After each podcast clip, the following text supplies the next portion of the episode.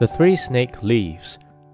Chapter 3 They lived now for a while, happy and contented with each other.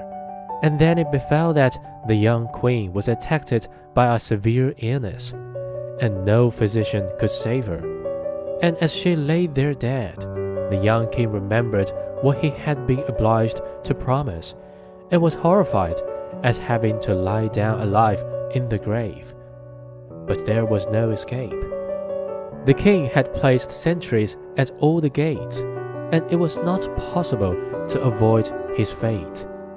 When the day came when the corpse was to be buried, he was taken down into the royal vault with it, and then the door was shut and bolted. Near the coffin stood a table on which were four candles, four loaves of bread, and four bottles of wine. And when this provision came to an end, he would have to die of hunger.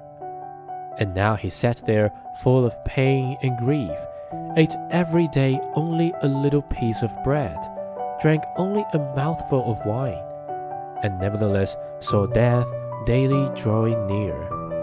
Whilst he thus gazed before him, he saw a snake creep out of a corner of the vault and approach the dead body.